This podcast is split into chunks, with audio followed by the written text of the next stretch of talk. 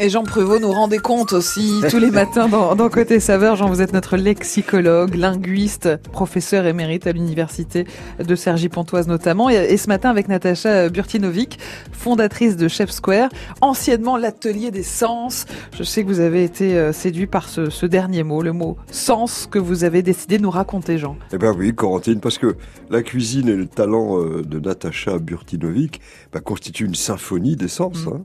En fait, ce mot sens a tellement de sens, du sens obligatoire au bon sens, en passant bien sûr par les cinq sens, bah, qu'il mérite qu'on le radiographie. En vérité, les étymologistes signalent tout de suite qu'il y a deux mots distincts.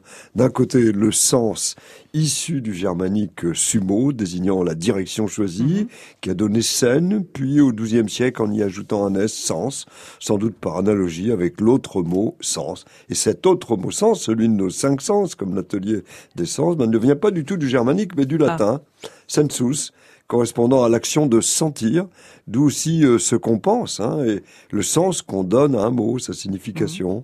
Alors, en réalité, ce sens-là, attesté en français dès la fin du XIe siècle, ayant donc euh, celui euh, de la direction, vient du verbe avant, donc celui de la direction, vient du verbe sentirer, percevoir, percevoir par les sens, mais aussi par l'intelligence. Et c'est vrai qu'on mmh. sent la bonne odeur du pain, eh mais qu'on sent aussi si quelqu'un va bien. Hein.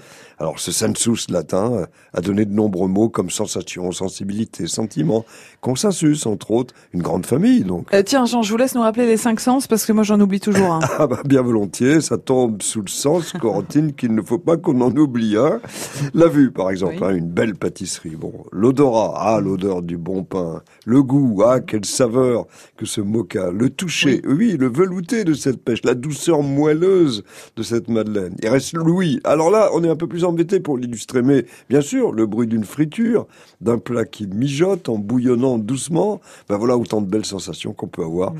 dans ces formidables ateliers d'essence qu'a fondé Natacha Burtinovic.